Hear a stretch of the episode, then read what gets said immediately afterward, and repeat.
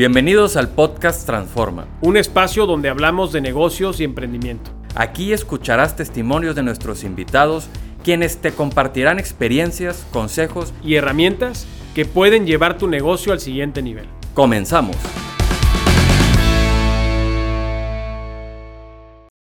Bienvenidos a un capítulo más del podcast Transforma. Hoy estamos muy contentos porque tenemos ni más ni menos de invitado al director general de Caintra, Guillermo Dillon. Memo, bienvenido. Gracias, Jorge. Gracias por la invitación. Ya nos tocaba, lo teníamos muy platicado. Sí, ya nomás voy a pasar a gente y gente y dije, a ver cuándo me toca a mí. Aquí estamos. Pues gracias. aquí estamos. No, hombre, gracias a ti por tu tiempo. Guillermo Dillon es licenciado en Administración de Empresas por la Universidad de Monterrey, con maestría en Administración de Negocios por la Escuela de Liderazgo Global Thunderbird en Phoenix, Arizona. Cuenta con una certificación vigente como ejecutivo en administración de asociaciones otorgada por la ASAE en Estados Unidos. Trabajó para la empresa farmacéutica Perrigo Company como director comercial y fue miembro del Comité Ejecutivo Internacional de la empresa. Actualmente se desempeña como director general de Caintra Nuevo León, Funge como expresidente fundador e integrante del Consejo Directivo de la Asociación Nacional de Dirigentes de Asociaciones de México, Andamos México, y preside el Consejo Superior de los Colegios del Liceo de Monterrey y el Consejo Directivo de Sociedad y Fundación Núcleo Familiar AC Memo. Bienvenido, muchas gracias. Gracias, Jorge. Gracias por la invitación. Aquí estamos. Un grandísimo currículum ya después de tantos años también como director general de Caintra, pero ¿quién es Memo Dillon en lo personal? Pues mira, al escucharte este, mi, reseña profesional, verdaderamente yo me identifico muchísimo con esas causas en las que participo porque creo que ahí está un poquito de quién soy. Yo soy un apasionado de la vida, soy un apasionado de, causas eh, en las que la gente se pueda transformar y crecer, soy un apasionado de la familia, soy un apasionado de la empresa soy un em, apasionado de las asociaciones y causas filantrópicas, de sumar voluntades. Verdaderamente creo que he aprendido con el paso de los años de manera profesional a sumar voluntades. Como que el tema de sumar voluntades suena algo altruista, algo de voluntariado, algo de buena fe, algo de echarle ganas y todo. Pero si no hay una contraparte que busque hacerlo de manera profesional, creo que el ejercicio se queda un poquito a medias. En el entorno empresarial, en el entorno profesional, en el entorno filantrópico, en el entorno educativo y en el entorno este, familiar. Entonces, por eso estoy un poquito involucrado en diferentes causas y desde en algunas soy voluntario y en otras, como en Caintra, me considero un profesional en la materia de sumar voluntades. Y eso es un poquito lo que yo soy. Y fíjate que me hace mucho sentido lo que comentas porque así lo has manejado durante estos años que, me ha tocado convivir contigo. Ahora, para poner un poquito el contexto de la conversación del día de hoy, que va a ser muy interesante, la primera pregunta que te haría en este, en este sentido, Memo, es ¿qué es y cómo se forma una cámara empresarial? Mira, una cámara empresarial eh, se define como un organismo que representa los intereses de las empresas en una circunscripción geográfica o en una circunscripción sectorial. Y están regidas bajo una ley de cámaras y sus confederaciones. Es decir, las empresas y sus eh, dueños se reúnen para, de manera gremial, representar y defender sus intereses. Por ejemplo, Caintra representa los intereses y sirve a los industriales del Estado de Nuevo León. Y esa es una eh, cámara de circunscripción geográfica. Independientemente del tamaño, independientemente del giro, la industria de Nuevo León la representa CAINTRA y ante diferentes instancias, locales, estatales y federales, fundamentalmente en política pública, buscando incidir en cambios adecuados en la política pública para un mejor entorno para las empresas a las que representa. Más rapidez en trámites, más mejor entorno de competitividad, condiciones y reglas del juego claras, mercado parejo para competir con otras latitudes del mundo, por ponerte algún ejemplo. Entonces, eso es, esos son, esos son las cámaras empresariales hoy en día en México. Entonces, como puede haber de industria, puede haber de comercio, puede haber sectoriales específicas, puede ser del acero, del calzado, textil y demás. Entonces, es todo un mundo y un panorama. Y ellas, eh, las cámaras están eh, colgadas de las confederaciones de cámaras industriales, que agrupa a todas las industrias, y la Confederación de las Cámaras de Comercio, que agrupa a todos los comerciantes. Y arriba de ellos el CCE, ¿no? Arriba de ellos como organismo cúpula, sin embargo, no por ley. Hay que entender que las cámaras sí son por ley, están regidas bajo una ley de cámaras y sus confederaciones. Es un órgano de consulta, son órganos de consulta obligados del gobierno eh, local, estatal y federal. No así el Consejo Coordinador Empresarial. El Consejo Coordinador es una ACE constituida, que es la voluntad de todas las cúpulas de México de ser representadas por una sola voz como empresariado mexicano. Fíjate qué interesante ya conocer la estructura. Sí, así es. Oye, es Caintra, que lo hemos escuchado en diversas ocasiones en las asambleas y sobre todo por eh, el papel protagónico que tienen muchos temas, ¿es Caintra desde tu visión, la cámara más importante de México? Pues mira, Jorge, yo creo que eso es una apreciación eh, en una buena medida subjetiva, ¿verdad? En la que uno puede opinar al respecto. Sin embargo, yo creo que hay evidencias eh, menos subjetivas que nos hacen pensar que sí que nos hacen pensar que Caintra sí es la cámara más importante y te pongo algunos ejemplos.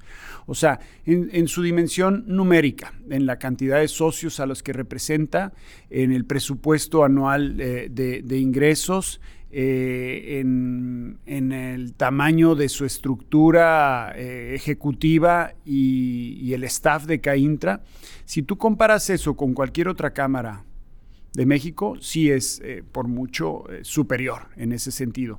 Si lo ves a la luz de eh, la presencia mediática, también es Caintra probablemente la número uno. Si lo ves a la luz de la influencia que tiene Caintra en otros organismos de representación empresarial, entiéndase la CONCAMIN, y la penetración que tiene CAINTRA nuestra confederación de cámaras en cuanto a, temas de agenda, en cuanto a vicepresidencias, en cuanto a comisiones del Consejo que CAINTRA preside en la confederación, nos vemos también eh, favorecidos en ese sentido. Si lo ves también a la luz de, de, vamos, de entrevistar a las autoridades locales, estatales y federales y que lo hemos hecho, de quién consideran que es el organismo que mejor representa los intereses de sus agremiados desde una perspectiva empresarial, creo que también nos vemos favorecidos en, la opinión de legisladores, eh, gabinete federal, gabinete estatal y demás. Entonces creo que hay evidencias suficientes y esto tenemos que ser muy modestos porque nos falta mucho camino por andar.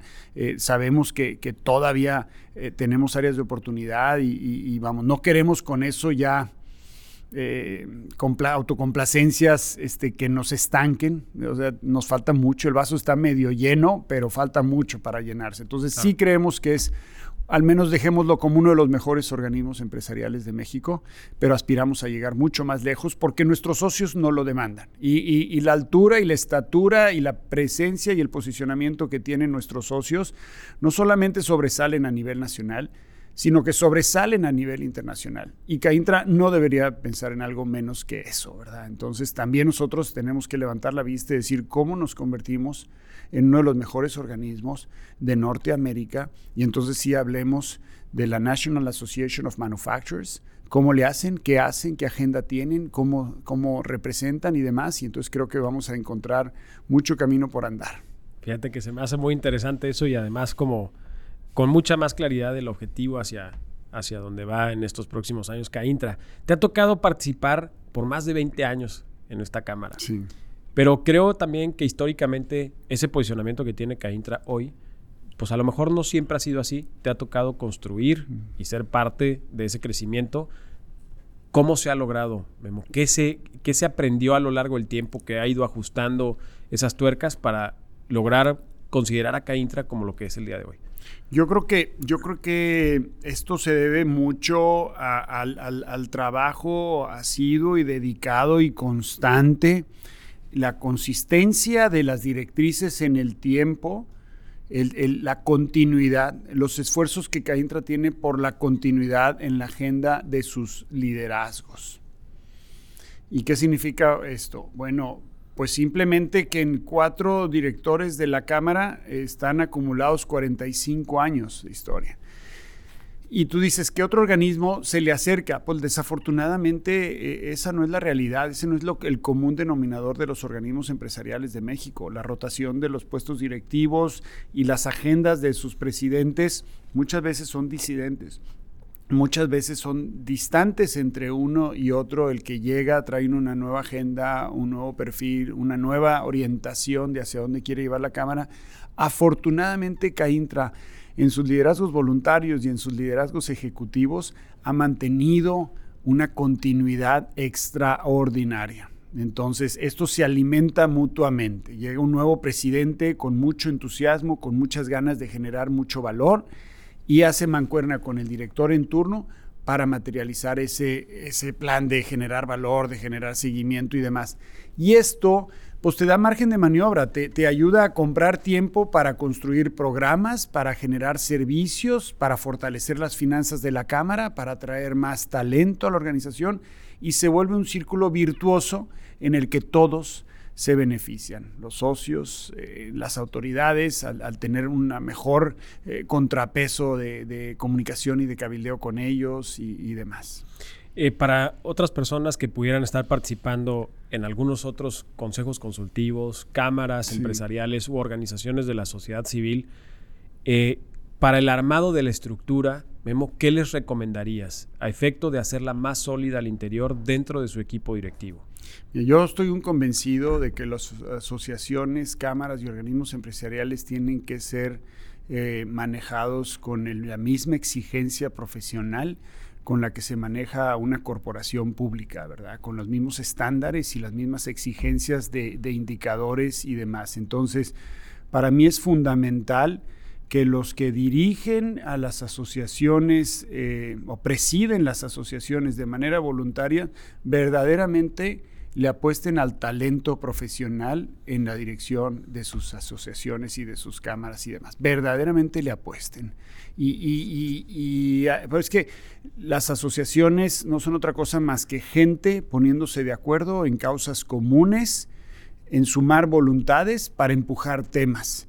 Y eso, cuando se hace de manera profesional, pues traes más socios, traes más consejeros, traes mejor nivel de consejeros, de voluntarios comprometidos, entonces todo, todo, todo va, armonizándose en mejores eh, estadios, mejores dimensiones de, liderazgo y de penetración como organización. Y ahí yo te preguntaría respecto de los servicios adicionales que tiene la Cámara y del pago de las membresías. Creo que a lo mejor uno de los principales obstáculos que pudiera tener una asociación o un organismo o un consejo eh, o cámara empresarial, pues es que los, los agremiados paguen sus cuotas, las paguen a tiempo y vean valor en lo que están realizando. Eh, ¿cómo, cómo, ¿Qué recuerdas tú del proceso para conseguir esa oferta de valor para los socios de Caintra? Bueno, esto es algo que con los años hemos venido descubriendo y redescubriendo y aprendiendo y reaprendiendo, la verdad. Así como celebramos que la Cámara crece en cuanto a número de socios absolutos cada año, no podemos tampoco negar que perdemos cientos de socios cada año que deciden no renovar. No hay que olvidar que hasta 1998 la obligatoriedad de las cámaras era parejo para todas las empresas. Por ley tenían que estar afiliadas a un, organismo empresarial. Afortunadamente eso cambió y hoy son voluntarias al 100%. Entonces tenemos que ganarnos la, cuota, tenemos que ganarnos la afiliación de la empresa y no hay de otra más que generarle valor por su cuota, tanto por lo que hacemos en política pública que les benefician tanto a socios como a no socios, como por los servicios puntuales que le ofrecemos a cada uno de los socios. Entonces nosotros estamos muy conscientes de que nos tenemos que ganar a pulso este, la cuota del socio. Tanto que cuando un socio se hace eh, miembro de Caintra por primera vez, tenemos una marcación personal, Jorge, en los primeros 12 meses de su membresía. Es decir, buscamos en toda la extensión de la palabra enamorarlo de la cámara le hacemos un onboarding, lo llevamos de la mano, le estamos hablando, lo invitamos, lo eh, hacemos participar en, eventos, le ofrecemos servicios, vemos gestiones que él necesite para desatorar broncas que tiene con la autoridad, que en eso como Cámara somos buenísimos, porque hemos visto y aprendido por estadística que de esos cientos de socios que perdemos cada año, el mayor porcentaje son socios que acababan de renovar, acababan de afiliarse por primera vez y no llegaron a la renovación de su primer año. Cuando el socio brinca uno, dos o tres años, ya se logra un nivel de lealtad que nos puede acompañar por muchos años. Nunca dejamos de buscar generar valor, pero el primer año es determinante para construir la lealtad que va a llevar ese socio por muchos años de, de miembro de la Cámara. Fíjate qué interesante. Ahora, Pasando un poquito a los temas que bien comentas de la agenda pública, creemos que uno de los, de los mayores dolores que podemos tener nosotros empresarios o empresarias que formamos parte de estos grupos empresariales justamente son las gestiones con el gobierno, las interacciones, tratar de incidir un poco en la política pública que puede afectar este, a, los empresarios o empresarias ¿no? que participan. En este sentido, Memo, tú que tienes ese acceso y digamos ese conocimiento eh, muy puntual de los temas, ¿Cuál es tu perspectiva de los temas políticos, los retos más importantes que tiene Nuevo León y que tiene México desde la perspectiva empresarial? Bueno, pues la verdad es que este es un tema en sí mismo para una entrevista completa. Trataré de enfocarme eh, en, las restricciones del tiempo de esta entrevista en lo que yo considero lo más eh, relevante y, no dicho por mí, sino recogiendo eh, las impresiones y las opiniones de los miembros del consejo, de los socios, de, todo el sentir del empresariado regio, pues sin duda está eh, eh, primeramente el tema del Estado de Derecho, la certidumbre jurídica, la certidumbre del inversionista en sus decisiones de invertir en proyectos empresariales. Desafortunadamente el entorno de la política pública federal en años recientes no ha favorecido la certidumbre jurídica que un inversionista espera en una, en una decisión de inversión importante para crecer, para expandirse, para entrar en una región y demás. Y eso desafortunadamente frena el apetito del inversionista, lo hace más cauto, lo hace más cuidadoso, lo hace más reservado y diversifica geográficamente, retiene inversiones y esto frena el, potencial de crecimiento como país que tenemos, desfavoreciendo, ahora sí que, valga la redundancia, a los más desfavorecidos. Entonces eso yo creo que es un tema de responsabilidad social, de, vamos, que nos, nos duele el tema sin duda energético y los cambios de señales en materia energética este, trastoca el dinamismo y la pujanza empresarial que hubiéramos visto si no hubiéramos tenido los frenos en estos cuatro o cinco años del actual gobierno federal, muy desafortunado. Yo creo que también estamos viendo grandes retos en, en materia de este, la demanda de mano de obra que vamos a, que estamos viendo y que estaremos viendo hacia adelante, Jorge, este, por el nearshoring y todo lo que viene, a pesar de la política pública, está llegando mucha inversión a México extranjera pero esto no responde necesariamente a la política pública del gobierno actual, sino más bien a temas de, a temas de regionalización, a temas de, temas de geopolítica internacional que hacen que México se vea muy favorecido en ese sentido, pero al mismo tiempo con grandes retos para abastecer a, toda la demanda que va a haber de mano de obra calificada, de profesionistas y demás, que tenemos que estar muy atentos y, no desaprovechar esas oportunidades.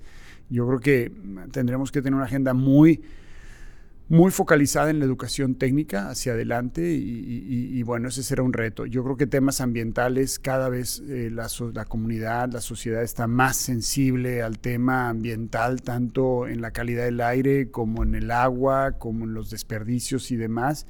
Y creo que como industria, pues tenemos que ser muy conscientes de la responsabilidad que tenemos en el tema y qué estamos haciendo al respecto para poder convivir eh, y tener nuestra licencia social de operación este, en convivencia con, con las metrópolis en las que estamos participando. Dentro de los problemas o de los retos medioambientales y de temas de crisis de agua, eh, se achaca mucha responsabilidad al sector industrial, Memo. Tú de primera mano has convivido con el tema, lo has visto, lo has estudiado y has estado en muchas mesas al respecto. ¿Cuál es la responsabilidad que tienen las empresas industriales hoy con el tema del agua y el tema de medio ambiente en Nuevo León? Mira, eh, dos puntos. Uno es agua.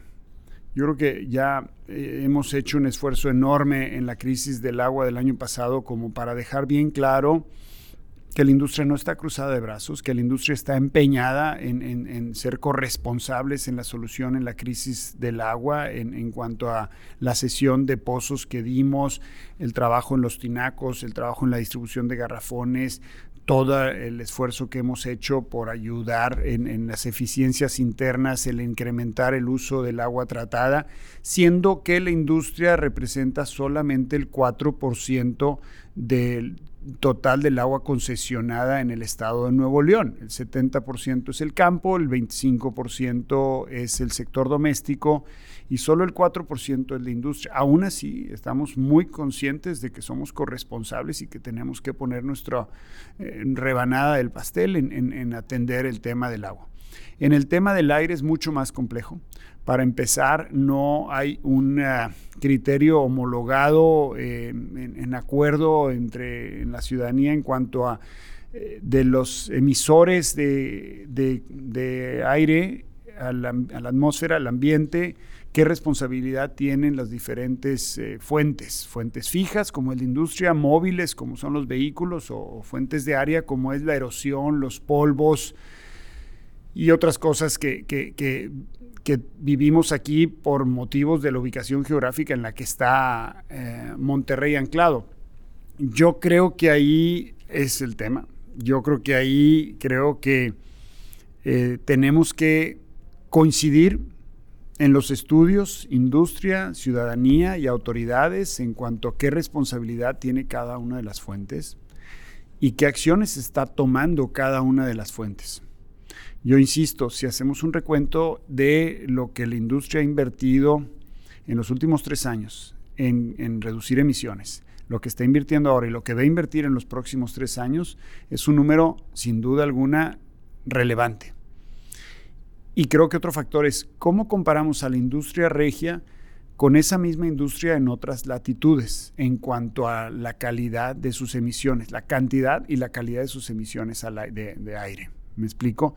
Porque entonces alguien dice, no, pues hay que cerrar la industria. Bueno, ¿de veras se quiere cerrar la industria? ¿De veras e, esa es la ruta? ¿O hay que asegurarnos que la industria cumpla en, en, un términos eh, evolutivos contra el pasado y en términos comparativos con otras latitudes?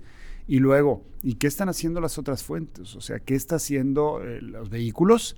Y qué se está haciendo en el tema de las fuentes de área. Y yo creo que ahí es un debate, Jorge, que está generando muchísima polémica. Creo que los hechos recientes de Pemex, de Cadereyta y, los esfuerzos ciudadanos que está habiendo de, legítima preocupación en el tema del aire verdaderamente van a detonar este, acciones importantes de todos los sectores y de toda la sociedad en conjunto. Y como Caínta estaremos muy cerca de, todo ese proceso. Sí, lo que yo creo es que falta mucha información, ¿no? O sea, al final, y, que no se transmite de una forma eh, justa, ¿no?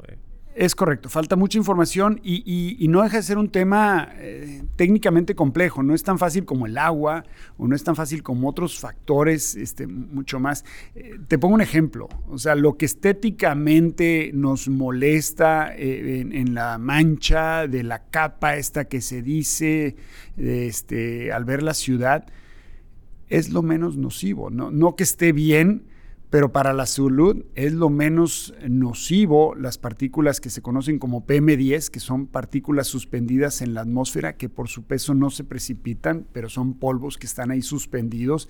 Estéticamente es muy desagradable, pero es lo menos nocivo y es de lo que más nos quejamos. Lo más preocupante es lo que no se ve y eso sí es verdaderamente nocivo para la salud. Y eso nos debería preocupar más que lo que estéticamente se ve. Te pongo esos dos ejemplos como para decir, tenemos que avanzar en los dos, tanto en lo que es estéticamente desagradable como lo que es verdaderamente nocivo, pero visualmente no se ve. Claro. Oye, para el tema de las verificaciones de automóviles, ¿Caintra ha representado un esfuerzo grande para tratar de... Mira, un esfuerzo grande no O sea, te mentiría si el esfuerzo de Caintra ha sido grande en ese sentido. Tenemos 2.2 millones de vehículos circulando en el estado de Nuevo León y nosotros llevamos 7 mil vehículos verificados, pero creo que es una muestra de decir, aquí está. O sea, por donde podamos vamos a dar muestras de compromiso, vamos a pilotear modelos, vamos a contratar eh, eh, vehículos móviles portátiles para llevarlos a, los, patios de las, eh, de las plantas donde tenemos vehículos utilitarios, vehículos de carga, vamos a llevar todos al, a pasar todos al pizarrón, a la prueba de la verificación, aprender, a ver cuánto cuesta, a ver cuántos pasan, cuántos no pasan. Ya sabemos que 20% de los 7 mil vehículos no pasan, no pasaron, y, con, y, particularmente estamos sorprendidos de que los Surus ninguno pasó. Y yo te digo, cuántos surus hay circulando como ecotaxis en la zona metropolitana de Monterrey. ¿Qué está haciendo el gobierno del estado con esos este, surus? O sea, ahí sí eh, son 40 mil, si no me equivoco, y hay que pasarlos al pizarrón y, y ponerles un ultimátum. Y si no es de la noche a la mañana, decir, tienes un año y te voy a fondear y te voy a financiar y todo, pero tenemos que desaparecer los vehículos que verdaderamente contaminan de, de, la zona metropolitana, por ponerte un ejemplo, ¿verdad? Sí, versus los que están fuera de la industria, dentro del sector social, que son claro, muchísimos. Claro, y la agenda de verificación, pues eh, ojalá y el gobierno la tome como propia y verdaderamente la empuje, porque sentimos que es parte de la agenda de las fuentes móviles que, que está siendo desatendida. Si tú juntas todos los escapes de los vehículos que están circulando en la zona metropolitana de Monterrey y los empaquetas y los conviertes en lo que fuera una empresa y reportas cuánto está emitiendo, no me puedo imaginar que haya una empresa que eh, genere más emisiones que eso en su conjunto, ni siquiera caderita, con todo respeto. Entonces creo que algo se tiene que hacer con los vehículos y particularmente con los vehículos que no cumplen este, las especificaciones al, pasar por una verificación. Claro. Órale, qué grueso. que no lo había visto así, tienes razón. Memo, uno de los principales retos dentro de Caintra y otros grupos es mediar los intereses de todos los tipos de socios y empresas que forman parte de la Cámara. Caintra goza de tener grandes empresas afiliadas, socias, y también las pymes que estamos iniciando. ¿Cómo mediar una agenda común me, gustó esa pregunta, me gusta que me, plantees esa pregunta porque me da pie a, compartirte dos o tres reflexiones importantes. Una es, eh, no están peleados una agenda con la otra, la verdad. En mi experiencia en Caintra, afortunadamente, son agendas que se complementan. Tan importante es para las pequeñas empresas que a las grandes les vaya bien, ¿verdad? Porque al fortalecerse las grandes invariablemente están vinculadas a una red de proveedores que se ven beneficiadas y favorecidas, así como una red de clientes y compradores pymes que también se ven fortalecidos y beneficiados. Y tan importante es para las grandes empresas que a las pymes les vaya bien porque están vinculados, hay una red de articulación productiva este, fundamental que ahora con todo el tema de la regionalización y que ya no es viable necesariamente traer todas las materias primas y todos los insumos de Asia y de China y demás, las grandes empresas están viendo obligadas a eh, desarrollar proveeduría regional y tener más opciones de proveeduría. Entonces, afortunadamente, hoy en día eh, son apuestas de ganar, ganar. Y los liderazgos que han presidido la Cámara, actuales y pasados expresidentes, han sido sorprendentemente enfáticos en cuanto a que la agenda de Caintra tiene que ser las pymes. Porque creen firmemente que una red de proveeduría eh, pyme fortalecida favorece a todo el sistema empresarial, favorece a todo el ecosistema que queremos eh, potenciar de México. Y finalmente, pues también las grandes, eh, muchas de ellas tienen sus medios y sus recursos propios para tener su cabildeo directo en las instancias y con las autoridades y demás. Ellos lo saben, ellos están conscientes de eso y son muy cuidadosos de no, al menos no abusar en la agenda de Caintra y de la energía de Caintra para empujar sus temas. Por lo mismo, la energía de Caintra se concentra en cómo ayudar a las pymes a crecer y a ser más competitivas y a quitarles todas las trabas que, pudiera haber en, política pública en ese sentido. Si pudiéramos nosotros encauzar los principales temas de la agenda que trae Caintra en favor de las pymes, ¿cómo los categorizarías? ¿Cuáles son los principales retos? Mira, está muy sencillo. O sea, enunciativamente, eh, por un lado es el tema del financiamiento, por otro lado es el tema de desarrollo de capacidades, por otro lado es el tema de vinculación y por otro lado es el tema de simplificación tributaria y administrativa y demás. Y de cada uno de ellos, pues en financiamiento, si tú comparas el porcentaje de financiamiento que tienen las pymes en México eh, contra el PIB, Desafortunadamente estamos en niveles, si mal no recuerdo, de 16, 18%. En tanto que hay países que están en 60, 80% como porcentaje de PIB, de crédito colocado a pymes. Entonces tenemos mucha brecha y mucha desventaja contra las pymes de otros países. Eso es muy desafortunado. Hace algunos años cambiaron las leyes eh, bancarias eh, de manera que le daban más fuerza a la banca para cobrar mejor, a las, para exigir mejor de manera legal los incumplimientos y los defaults de las pymes. Y yo pensé que eso iba a disparar el, crédito a pyme como porcentaje de PIB y desafortunadamente no se dio. Entonces tenemos que seguir encontrando eh, reglamentación que haga que haya más apetito para colocar a, pymes y demás. Por ponerte un ejemplo, en el tema de vinculación, las pymes necesitan estar vinculadas a las cadenas de valor, a las tractoras, y en eso tenemos toda una agenda para vincularlas a sí mismo. En el desarrollo de capacidades, hay que llevar de la mano a las pymes para fortalecerlas, para certificarlas, para que cumplan con todo lo que las empresas tractoras requieren para comprarle a, a una pyme, ¿verdad? Y en el tema de simplificación, pues todos sabemos lo doloroso que es para una pyme tributar en México. Casi, casi tiene la misma complejidad que una empresa grande. Y tenemos evidencias y conocimiento que en otras latitudes, concretamente en Estados Unidos, en España, hay modelos de tributación para pymes claramente diferenciadas de las empresas, de las corporaciones y de los grandes grupos. Por ejemplo, en Estados Unidos tributan con, eh, cálculos trimestrales estimativos en función a lo que pagaron de impuestos el año pasado. Y al trimestre tú pagas y al siguiente trimestre y no puedes hacer nada hasta que terminas el año y ahí haces un ajuste compensatorio en función a si vendiste de más, compensas y pagas tus impuestos más. Así de sencilla es la tributación en Estados Unidos y desafortunadamente, pues si vemos lo que implica tributar aquí en México, estamos muy lejos de eso. Sí, la compensación estamos Ahora, Está el RECICO, el régimen simplificado de la confianza, que es muy bueno, es un atributo favorable, que hay que reconocer de la administración actual, pero muy acotada en empresas que facturan menos de 5 millones de pesos al año.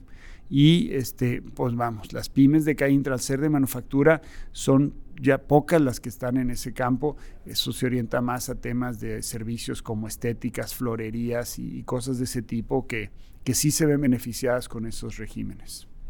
Si pudieras tú impulsar o elegir eh, dos, tres temas máximo, que si tuvieras la varita mágica para cambiar en México en favor de las pymes, eh, en materia de reglamentación, leyes y gestión con el gobierno, ¿cuáles serían? Yo sí creo que la reducción de frecuencias en la tributación incide mucho en, dejar, en, generar tanta distracción mensual a las pymes. Son 170 cálculos que si los divides de manera mensual son cerca de 15 eh, cálculos, estimaciones y o pagos que la pyme le tiene que hacer a la autoridad cada mes y cuidado y te equivoques, ¿verdad? Porque te va a llover eh, el SAT y multas y el IMSS y embargos y, estás con un pánico y un temor permanente sujeto a tu contador que a ver si no se equivoca, a ver si no se le olvida. Yo lo he visto, yo lo he observado y es verdaderamente doloroso y distrae mucho de la dinámica de una pyme de producir, de vender y de cobrar y de crecer y de buscar clientes. Si eso lo espacías a formatos trimestrales y demás, es una cantidad de horas de oxígeno adicional que le das a la pyme para que haga lo que tiene que hacer eh, para sobrevivir. Entonces, esa sería una de mis grandes apuestas. Y la otra, sin duda, el tema del financiamiento. Pero yo haría un slash de financiamiento con capital semilla. No toda la pyme está sujeta a financiamiento, no toda la pyme es, sujeta a crédito bancario, por, porque la naturaleza, la situación, el estado en el que está la pyme. Hay que, creo que como país tenemos que explorar más el mundo del capital semilla, eh, vehículos y figuras en sociedad para que haya una complementariedad de la persona que tiene el capital y tiene el poder relacional y tiene este, el know-how también para acompañar a una pyme en su proceso de maduración y de crecimiento. Creo que esa sería una gran apuesta para el país. Creo que Estados Unidos es el líder absoluto en esa categoría y como México, como mexicanos nos falta mucho por aprender en eso. No lo traemos tanto en la agenda de CAINTRA. Sé que la Comisión de Empresarios Jóvenes sí la trae y me da muchísimo gusto. Y yo digo, hay un filón ahí extraordinario que, no estamos aprovechando como eh, comunidad empresarial, como sociedad, como México. Te ha tocado vivir muchísimas cosas a lo largo de tu estadía como director general de la Cámara. Muchos retos, eh, muchas experiencias, muchas pláticas con expresidentes, gente muy interesante que conforma la Cámara. ¿Cuáles recuerdas como aquellas historias que quisieras compartirnos, que te tocó vivir y que verdaderamente cambiaron o marcaron un hito eh, para Caintra a lo largo del tiempo? No, son muchas, la verdad. Yo creo que si tuviera que reducirlas a, tres o cuatro que hayan marcado y dejado huella en, mi vida y demás, y no en orden de importancia o cronológica, pero la crisis de inseguridad que vivimos en, Nuevo León en el 2010, 2011, 2012 fue verdaderamente terrible. A mí me generó un desgaste personal muy, muy fuerte tener que participar como un observador ciudadano en las juntas de seguridad de manera semanal en el, en el cuartel militar con el liderazgo del general de la cuarta región y todo el gabinete de seguridad del estado y alcaldes y demás de manera semanal este, con una agenda muy puntual de acciones directas de, de los federales y del ejército y demás para con diferentes instancias, diferentes empresas, diferentes eh, municipios y más, fue, fue fue muy fuerte, fue, fue muy fuerte y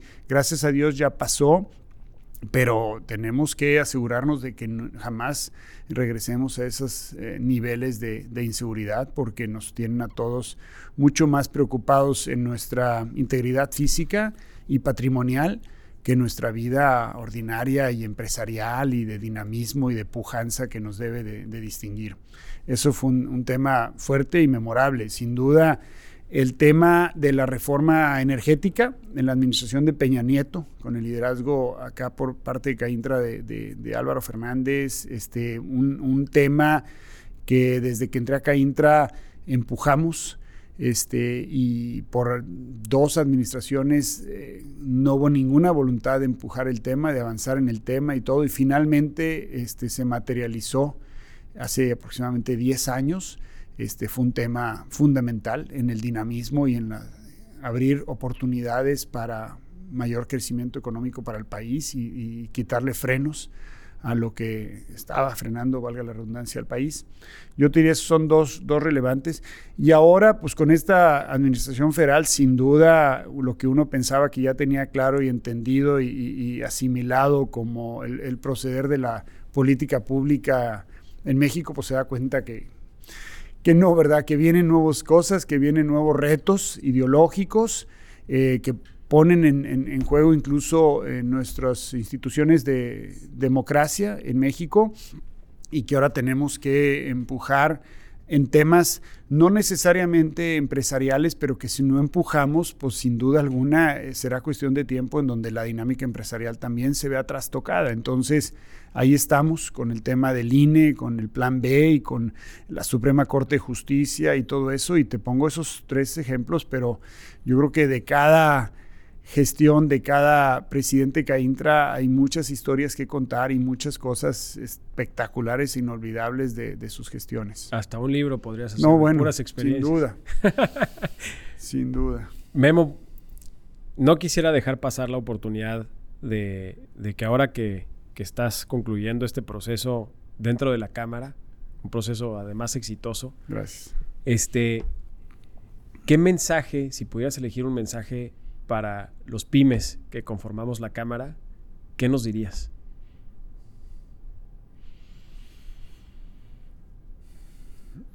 Yo diría que, eh, que la pyme, este, por encima de todo, tiene que tener una, una pasión en un proyecto empresarial. Tiene que estar apasionado en un proyecto empresarial. Y jamás eh, pensar o pretender que eh, habrá otras instancias este, que resuelvan eh, la falta de un empuje, una pujanza y un sueño empresarial. Sin duda alguna, el, participar de manera gremial te ayudará directa o indirectamente en tu proyecto empresarial. A mí me preocupa que eh, las pymes eh, se debiliten en su dueño, en su liderazgo, ¿sí? Y que se atengan a decir, es que me toca ver de todo. Jorge, te lo digo así con, mucho cariño y con mucho respeto para las pymes que son socios de Caintra. Te toca ver a los, a los socios pymes con un apetito por comerse al mundo en términos empresariales que no los frenan ni la falta de financiamiento, ni la política pública, ni la complejidad tributaria, ni la falta de vinculación, ni desarrollo de capacidades, y todo se lo resuelven ellos por su pujanza y su drive que tienen de manera empresarial. Y desafortunadamente también te topas con las otras que nada más están señalando todo lo que les afecta para crecer y demás. Yo creo que, como dicen en mi rancho, ni tanto que queme al santo, ni tanto que no le alumbre. O sea, tienes que tener la pujanza empresarial invariablemente del gobierno en turno, invariablemente de que haya o no haya financiamiento y al mismo tiempo, como gremio, empujar para que todo eso se dé, pero no depender de eso para que tu proyecto empresarial florezca y crezca. Ese sería mi mensaje para las pymes, aquellas que no paran de, de buscar cómo crecer independientemente de las circunstancias, den un poquito de su tiempo a Caintra y nos ayuden a todos a buscar los cambios que necesitamos. Y aquellos que nada más están esperando que las condiciones cambien para favorecer su negocio, empujen su negocio y no dejen de atenderlo y de encontrar figuras creativas para que su negocio crezca a pesar de las circunstancias. Ese sería mi mensaje para las pymes de, de Caintra y con mucho cariño y afecto, ¿no? Creo que cuando cambiamos un poquito la perspectiva de la pregunta eh, y contextualizo para, poder sacar el mayor jugo posible, Memo, la respuesta obviamente puede llegar a ser distinta. Eh, te ha tocado a lo largo de estos años conocer grandes liderazgos empresariales, historias de éxito, otras de no tanto éxito, pymes que se han desarrollado, micros que han crecido. Y sin duda, el bagaje de conocimiento empresarial eh, que te llevas o que tienes tú a lo largo de estos más de 20 años, pues es muy profundo. Si alguno de tus hijos o familiares se acercaran contigo y te, te dijeran, papá, tío, quiero poner un negocio, ¿qué recomendaciones le darías? Pues primero es ponlo. Dale, ¿verdad? Este, porque entre el decirlo y el hacerlo, este, me parece que el 90% de las veces se queda nada más en decirlo, este, y, me consta, lo he oído, lo he visto y demás. O sea, eh, me quiero echar a nadar, pero no meten ni el pie al agua, ni hacen el menor intento por bracear y patalear y, nadar y, y, vamos, agarrarse la orilla y a ver cómo sí, ¿verdad? Entonces, por supuesto que por supuesto que al que es muy aventado tienes que decirle, pues sé un poquito cauto en cuanto a definir qué quieres hacer, qué te apasiona, qué te gusta, y dónde están los nichos, dónde están las oportunidades, dónde están los huecos en donde creas que puedas generar valor a una instancia, a una comunidad y todo, y empieces a ver una retribución por lo que estás creando, dónde está tu visión y todo, para aquel que es demasiado arrojado y atropellado y aventado y demás, ¿verdad? O sea, no te vayas tampoco de bruces, pero luego, desafortunadamente, están los otros, ¿verdad? Que, que, son demasiado cautos, demasiado meticulosos, demasiado medidores de cada decisión que toman que luego nunca se avientan. Entonces, creo que otra vez hay que buscar el justo medio. Si eres demasiado atropellado, piensa bien lo que vas a hacer y dale. Y rodéate de gente que te acompañe en el proceso. Rodéate de gente que te ayude a frenar un poco cuando eres demasiado atropellado. Y rodéate de gente que te ayude a empujarte un poco cuando eres demasiado cauto y demás. Eso está bien difícil encontrar a alguien que ya traiga lo cauto y lo atropellado en su sistema. No, no, no, no no sucede mucho. Entonces, ese sería mi mensaje para un sobrino, para mis hijos y demás. Y, al escucharme y al escucharte en tu pregunta, tengo de los dos muy cercas. Tengo aquel que nada más está piensa y piense qué hago y tengo el otro que nada más se tropieza y se tropieza porque no lo pensó lo suficiente. Entonces, el gran juego está darle por ahí, este Jorge, esa sería mi, mi recomendación. Memo, nos gusta cerrar los podcasts y en tu caso tengo que hacerlo con dos preguntas. Eh, la primera de ellas es una que tenemos muchos de las personas que te conocemos, que te apreciamos, que somos socios de la Cámara, es ¿dónde vamos a encontrar a Memo en los próximos años? ¿Cómo te podemos encontrar? ¿Dónde te buscaremos?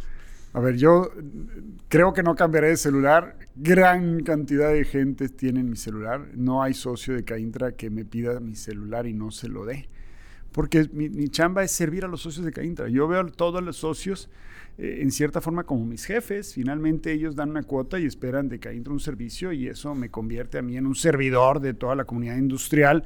Obviamente, particularmente mi énfasis está en el presidente en turno, en el consejo directivo actual en turno, en los vicepresidentes. Ahí está eh, gran parte de mi compromiso profesional para con ellos y eso es algo que cuidaría no descuidar, valga la redundancia.